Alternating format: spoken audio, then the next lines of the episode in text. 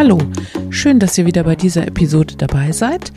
Ähm, beim heilsamen Erzählen bin ich heute zu Gast bei Sibylla Pütz. Das ist eine Erzählkünstlerin aus Hannover, meiner Wahlheimat.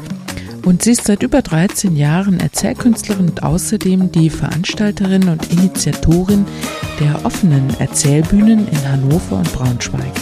Sie berichtet uns heute über ihre Erzählarbeit mit Kindern und mit Kochen. Ich wünsche euch ganz viel Spaß. Hallo Sibylla. Hallo Iris. Und wir sprechen aber heute nicht über die offenen Erzählbühnen, obwohl das auch mal ein Interview wert wäre, sondern wir sprechen über nährendes Erzählen. Ja, Sibylla, magst du mal berichten, was, was du genau machst mit nährendem Erzählen? Da steckt ja das Wort nahrhaft drin, also Nahrung. Und darum geht es. Einmal für den Bauch und mal für den Kopf, also für Geist und äh, Körper, Leib und Seele, kann man sagen. Und das mache ich äh, für und mit Kindern im Kinderladen Edenstraße. Das ist ein Elterninitiativ-Kindergarten in äh, Hannover, übrigens der älteste. Die sind 50 Jahre alt. Also so lange gibt es die Einrichtung schon. Wir haben knapp über 20 Kinder, vier Erzieher, Erzieherinnen, ähm, auch äh, Honorarkräfte, die Rhythmik, Musik anbieten und ich in diesem Team bin zuständig für das Kochen und auch die Sprachförderung.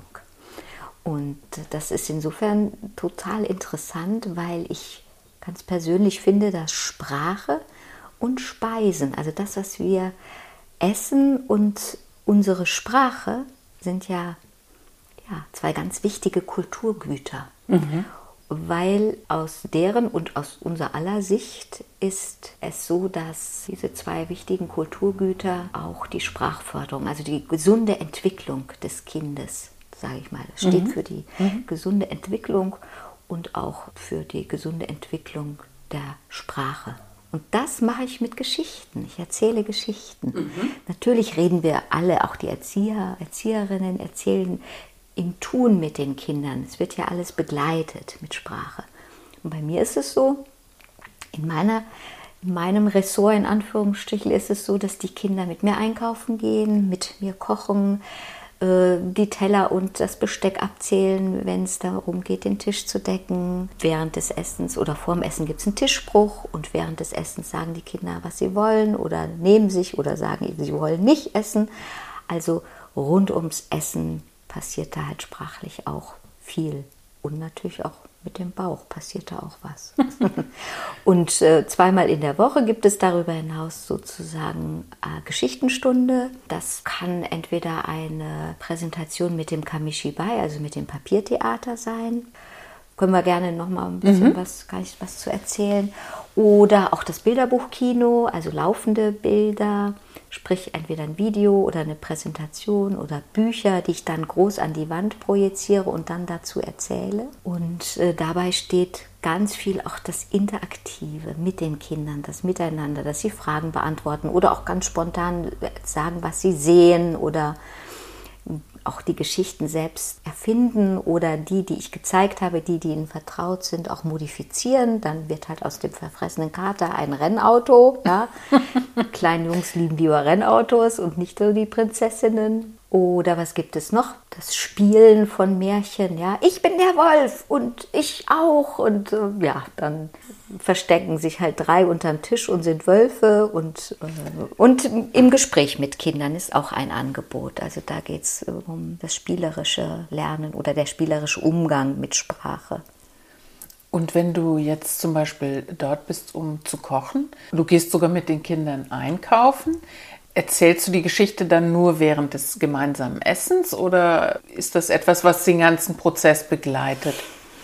Ja, eigentlich geht es ja, also im Moment muss ich dazu sagen, Corona ist äh, schwierig mit Einkaufen gehen und mhm. auch mit dem gemeinsamen Kochen, aber Gehen wir mal davon aus, wenn alles normal ist. Es gehen immer nur ein paar wenige Kinder mit. Das hängt auch mit der Aufsichtspflicht zusammen. Das Geschichten erzählen ist ein Angebot. Darauf freuen die Kinder sich auch total. Oh ja, heute ist ja Märchenstunde oder Geschichtenstunde oder ne? dann holen die sich ihre Stühlchen, setzen sich hin, dann wird dieser kleine Raum wird zum Theater sozusagen. Wenn ich mit denen einkaufen gehe oder auch in der Küche schnibble, dann ist das kein Geschichtenerzählen in dem Sinne, sondern eher ein Erklären, äh, probier mal, wonach riecht das? Oder auch ein Zuhören, wenn Kinder was sagen. Oder dann steht auch schon mal, guck lieber auf deinen Finger als jetzt woanders hin. Das steht dann im Vordergrund, weil die mhm. ja wirklich auch mit kleinen Messerchen arbeiten. Ja, ne? ja. Also da kann Darf ich jetzt nicht ablenken. mit Geschichten ablenken, sondern das ist dann eher die Fragen, was ist denn jetzt eine Zucchini? Die sieht ja aus wie eine Gurke, aber das ist gar keine Gurke oder der Kürbis, warum hat er denn so viele Kerne? Eher das. Das weißt du, das ist das, ähm, was wir auch untereinander reden würden. Und das passiert mit Kindern dann auch. Fragen, mhm. Antworten, vielleicht auch mal ein Schweigen, ein Umrühren, ein andächtiges, da ist der heiße Dampf. Ja, was ist der Dampf? Und so. Ja. Und wenn du dann deine Geschichten erzählst, wählst du die mit irgendeinem Bezug zu dem vorherigen Mal aus oder ist das ganz unabhängig davon? Ja, also so viele Geschichten habe ich gar nicht. Ich arbeite, also ich koche für und mit den Kindern viermal in der Woche. Klar kommt manchmal der Pfannekuchen und auch die Geschichte dazu, aber nein. Ganz ehrlich, äh, manchmal habe ich hier zu Hause dann eine Geschichte irgendwo entdeckt in einem Buch oder beim Recherchieren im Internet oder im Kinderbuch und dann bin ich selbst davon so, äh, sage ich mal, begeistert und dann erzähle ich diese Geschichte, weil ich die jetzt gerade super finde. Gut, als jetzt der Schnee war, da gab es das Märchen von der Schneesee-Klerefee, ja. Und dann bin ich losgegangen, habe dort auch Fotos gemacht, habe mich selbst verkleidet als Fee und auch als Hexe und das zu so einer Bildergeschichte gemacht. Also manchmal gibt es den Bezug zum Wetter, manchmal zur Speise, manchmal ähm, vielleicht zu dem Vornamen von einem Kind oder einem Herkunftsland. Ganz, ganz unterschiedlich. Und wenn die Kinder sagen, das Märchen, ich frage auch, welches wollt ihr hören oder welche Geschichte, dann wählen die. Ne? So gibt einige Kinder, die mögen lieber die drei Wünsche, ein anderes Kind mag lieber die drei kleinen Schweinchen. Die sind ja auch zwischen drei und sechs. Weißt du, da gibt es dann auch so ja, Vorlieben für eine Geschichte. Oder zum Mitmachen, dass die Rübe, der Großvater, der eine Rübe gesetzt hat, und da machen die dann mit Begeisterung mit. Die kurz vor der Einschulung stehen nicht mehr so, aber die Vierjährigen finden es super. Du hast ja auch gesagt, die Kinder im Kinderladen sprechen ja auch ansonsten mit den Erzieherinnen und so weiter. Was ist denn nun das Besondere an den Geschichten? Warum wirken die auf die Sprachförderung? Erstens lernen Kinder durch das Zuhören natürlich sehr viel Vokabular, also die Fantasie wird angekurbelt und sie lernen Sprache in einem Kontext und dadurch, dass es ein interaktives Erzählen ist, also nicht nur passives oder aktives Zuhören, sagen wir mal, sondern auch Antworten geben, nachdenken oder dass die Geschichte auch weiter, die geht ja weiter im Kopf, die Kinder erzählen das ja auch zu Hause ähm, wird da sehr, sehr viel angeregt im Hirn. Darüber hinaus sind wir alle dort, das ist in jeder Einrichtung so. Als Erwachsene, als Betreuungsteam sind wir alle Vorbilder für Kinder. Ja, es ist ein Unterschied, ob ich sage, heb den Mantel auf oder zieh die Schuhe an oder aus oder ne, so diesen in Anführungsstrichen Befehlston oder ob ich bitte darum und dann auch begründe, warum jetzt zum Beispiel der, was weiß ich, die Regensachen gerade dran sind. Obwohl es vielleicht äh, gerade jetzt nicht regnet, aber insgesamt feucht ist oder was auch immer. Und durch das Erklärende, auch das Wertschätzende, ganz wichtig, ja, wird Sprache auch lustvoll und empfunden als, was weiß ich, als ein Kommunikationsmittel, mit dem ja auch ein Kind sich die Welt erschließt und sich mitteilt. Das ist so ein spannender Prozess. Du hast ja gesagt am Anfang, dass sich die Eltern dieses Kinderladens dich leisten, ja. sozusagen. Ja. Das zeigt ja, es ist gar nicht überall gang und gäbe, dass es jetzt da eine Geschichtenerzählerin gibt, die kommt, mhm. die mit den mhm. Kindern was macht. Wie mhm. kommt das, dass in diesem Kinderladen dieses Bewusstsein da ist? ja, ich sag mal, das ist insofern etwas äh, das, dieses Geschichtenerzählen ist eher, hat eher mit mir zu tun. Das hatten sie jetzt nicht explizit gesucht. Die haben jemanden gesucht, der dort kocht. Und das war schon in den fast 50 Jahren überwiegend gewollt. Und das hängt damit zusammen, den Kindern die Nähe zu dem, was sie essen, auch zu geben. Es macht nämlich einen riesen Unterschied, ob du eine Kartoffel schon mal angefasst hast und geschält hast, gewaschen hast oder die Nudeln. Die machen wir ganz selten auch sogar selbst. Ja, ähm, sonst werden die halt aus dem Plastiksack, sage ich mal, in das kochende Wasser gekippt, aber auch umgerührt. Und wenn der Deckel drauf ist, dann sprudelt es über. Und was kommt sonst noch rein? Aha, Salz. Ne? Das ist das Salzwasser, das die Nudeln brauchen und so weiter. Das sind ja, das ist ja allein, das ist schon ein Feld, wo manch Erwachsener es leider versäumt hat oder nicht in den Genuss kam, dass Eltern damals gekocht haben oder mit ihm als Kind, ihr als Kind gekocht haben. Also das ist einfach eine Haltung dieser Eltern, das zu lernen, das zu erleben, zu machen, beizutragen. Und das Geschichten erzählen, als ich dort mich als Köchin beworben habe, ich habe damals eine hier in Hannover bei äh, Carrots and Coffee eine ganzheitliche Ernährungstrainerausbildung gemacht. Ähm, habe ich sozusagen zum Nachtisch, also ich habe mit den Kindern gespielt, ge äh, eingekauft, gekocht, gegessen und die Geschichte war das Salz in der Suppe. Das ah. war nicht arbeitsvertraglich vereinbart, sondern das war mein mein Goodie, mein Nachtisch für alle sozusagen. Und das ist so gut angekommen, weil die merkten, dass die Kinder auch diese Geschichten in irgendeiner Weise reflektieren oder reproduzieren oder zu Hause erzählen, ne, von was weiß ich, äh, Titi Maus und Tati Maus oder die haben so kleine Reime mitgenommen und dann haben die so gemerkt, wow, was ist das denn? Ja, so. Und äh, dann kam, wurde das, entwickelte sich das. Es war in mir angelegt und ich habe auch Glück, braucht man ja auch dazu im Leben sowieso. Ne? Das heißt, die Märchen oder die Geschichten sind dann auch erst später im Leben zu dir gekommen. Naja, ein bisschen, also ist es ja so, dass das merkt man auch jetzt bei Kindern schon mit dreien, vieren ähm, die bringen ja auch immer auch ein Temperament mit, ganz klar, ja, und ein Interesse. Und bei mir war es so, ich habe gerne gelauscht, aber ich habe auch gerne geredet, beides. Und wenn ich meinen Eltern dann zugehört hatte, dann ging ich zur Nachbarin und habe das dort erzählt, was ich gehört habe. Und umgekehrt, ich brachte auch die Geschichten oder das, was ich bei dem Nachbarn beobachtet habe, mit nach Hause, sodass Mutter dann schon wusste, oje, oje, ne? Eieieiei. Und wenn es wirklich was Wichtiges zu besprechen gab oder was ich dann nicht so weitertragen sollte, dann haben meine Eltern wirklich Englisch miteinander gesprochen, so dass das safe war, sicher war vor mir, meinen Ohren und vor allen Dingen dem weitererzählt werden. Und wir haben damals in Münster gewohnt, da gab es einen Stadtteil Mecklenbeck und meine Mutter hat mich liebevoll Radio Mecklenbeck genannt. Ne? Also weil ich so schon gerne erzählt, als Kind schon. Mhm. Und das ist äh, ein bisschen auch in meinem Beruf. Also ich habe äh, Marketing und Unternehmenskommunikation gemacht für die Design, in der Designbranche. Und da musst du ja nun auch fantasievoll sein und Sprache mögen, sage ich mal. Insofern ist hat mit mir zu tun oder das habe ich mitgebracht. Und das Geschichten erzählen äh, oder dieses Märchen, das kam dann auch, äh, wie soll ich sagen, durch die Ausbildung. Ich habe gehört, dass es an der Universität der Künste so einen Zertifizierungskurs gab oder gibt immer noch und das also künstlerisch erzählen Storytelling in Art and Education, also in als Kunst und in der Erziehung, also pädagogisches Erzählen und das fand ich das fand ich einfach spannend. Mhm.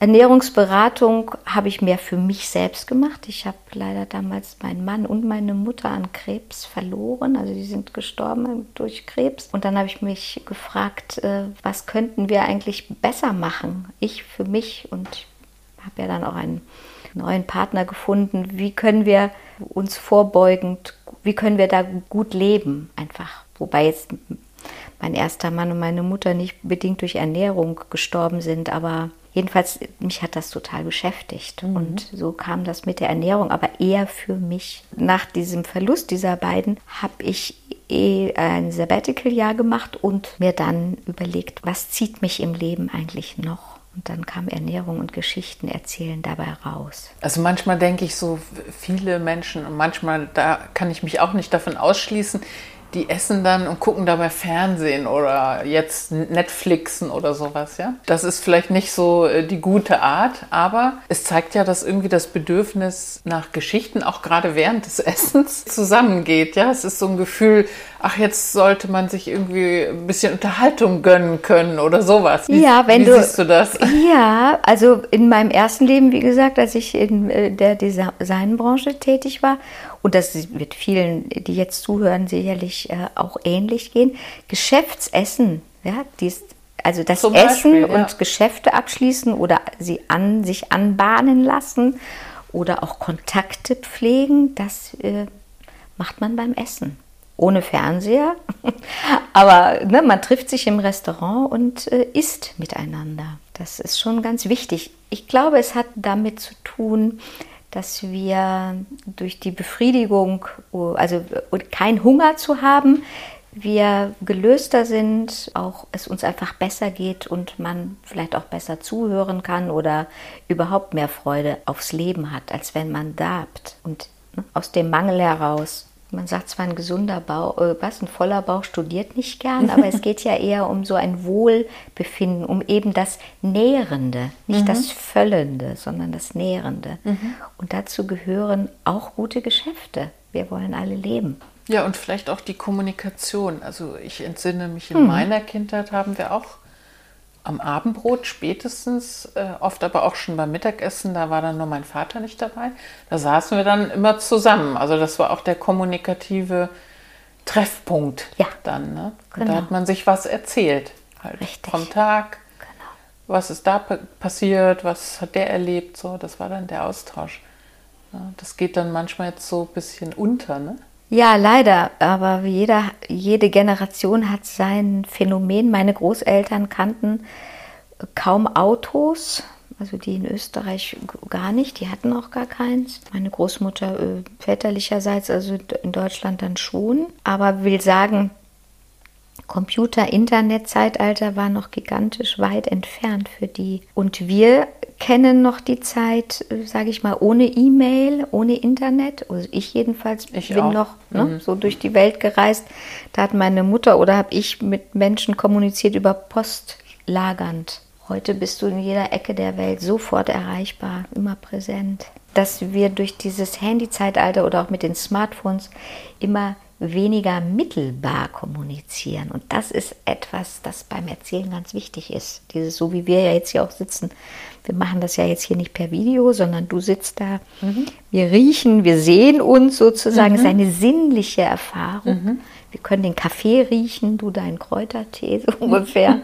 Und diese Smartphones also viele Menschen, wenn ich in die S-Bahn einsteige und die dort jeder für sich ist, sind diese spontanen Gespräche, die es früher in der Bahn ja durchaus gab, sei es über das Wetter oder über die Politik oder über einen Mitgast, der sich daneben benommen hat, ganz egal. Manchmal gab es einfach ganz spontane, schöne Gespräche, die gehen gen Null. Heute schauen die Menschen kaum noch auf, wenn jemand in die S-Bahn also reingeht, obwohl das doch für uns Menschen ganz wichtig ist, mal eben kurz gucken.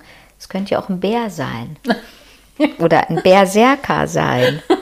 ja, Aber das, da ist ganz viel in der anderen Welt unterwegs zu sein. Jetzt hast du vorhin noch was erwähnt, was wir gar nicht näher erklärt haben. Und zwar das Kamishibai.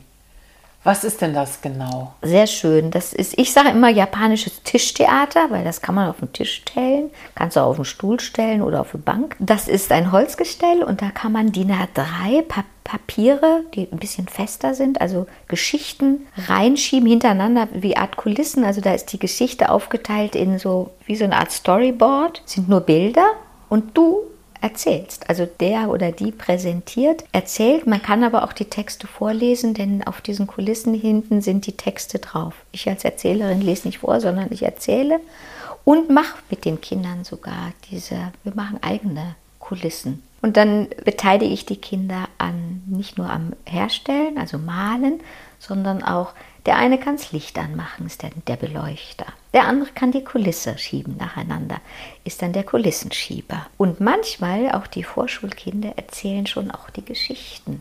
Ist dann eher eine kleine situative Beschreibung, aber ist noch nicht die ganze Geschichte, aber sie sind in jedem Falle involviert in das ganze Geschehen. Am Ende wieder das Licht aus, Kulissen zusammen, hinten rein und Vorhang runter so ungefähr. Und das geht ähm, zurück auf die japanische Kultur. Es wird erzählt, dass die äh, Menschen dort, also dass die Männer in der Regel haben so ein Kamishibai am Rad gehabt. Die Frauen haben zu Hause die Zuckerbonbons hergestellt und die Männer sind los. Oder der Mann, bleiben wir mal im Singular, der Mann ist los, hat äh, Kinder um sich geschart und angefangen, die Geschichte zu erzählen. Und am spannendsten Moment hat er innegehalten und die Bonbons verkauft. Denn nur wenn, ne, das war sein Verdienst. Wenn er dann genug zusammen hatte, entweder hat er die weitererzählt oder ist am nächsten Tag gekommen und hat die weitererzählt. Wir kennen das von Netflix, ne? Fortsetzung folgt. Der Cliffhanger. genau. Damit haben die Geld verdient. Und die hatten das am Fahrrad sozusagen aufgestellt, Kulissen rausgeholt, so eine kleine Schublade ist dabei. Und dann die Bilder, den Bildern Leben eingehaucht. Und äh, das kommt bei uns auch sehr, sehr gut an. Wir haben die Klassiker, Märchen, aber auch, wie gesagt, eigene Geschichten, die wir in Etappen malen. Und äh, zur Worterklärung, Kamishi, ich habe es ja vorhin nochmal nachgelesen, weil ich sage immer Tischtheater, aber genau genommen japanisch und die wörtliche Übersetzung ist Kami, Papier und Shibai, Theater. Ah. Kamishibai. Mhm. Wir kennen alle das Sprichwort, äh, ein Bild sagt mehr als tausend Worte. Ne? Und du kannst einfach Kinder auch erstmal dieses Bild beschreiben lassen. Was siehst du? Es ist so grandios auch für das Miteinander, das Miteinander entdecken und den Dingen einen Namen zu geben und das einfach in die Hände, in den Mund der Kinder zu legen. Es ist wunderbar. Während ich vormittags mit Kindern arbeite, für und mit Kindern, ist das am Abend man kann sagen, ja, für Jugendliche, aber insbesondere eigentlich für Erwachsene. Da können die erzählfreudigen Laien aber auch Profis zu Wort kommen. Und das, wenn alles gut geht, immer am vierten Dienstag im Monat hier in Hannover und äh, viermal im Jahr an einem Donnerstagabend in Braunschweig. Und so es gut geht, ist am 27. April die erste in diesem Jahr mit einer Nachwuchskünstlerin. Nicola Knappe aus Berlin wird vom Teufel erzählen. Uha. Wird uns mit auf einen Höllenritt nehmen. Oh ja, da freue ich mich schon. www.erzähllust.de ist die, mhm. äh, ja, ist meine Webseite und da sind die Tipps auch von anderen, die in der Erzählkunstszene etwas anbieten, anderen Veranstaltungen. Gibt ja auch eine Erzählbühne in Berlin, die ich aber nicht organisiere und ja, das Programm für, für die hiesige Erzählbühne ist da auch, findet man da auch. Da bedanke ich mich sehr, Sibylla, für den Tee, die Kekse, für deine ja, Zeit. Sehr gerne. und ja, dann bis auf bald. Ja, danke dir.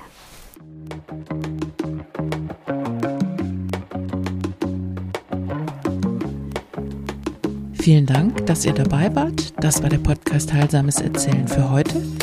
Die Informationen zum Kamishibai und zur offenen Erzählbühne findet ihr in den Show Notes.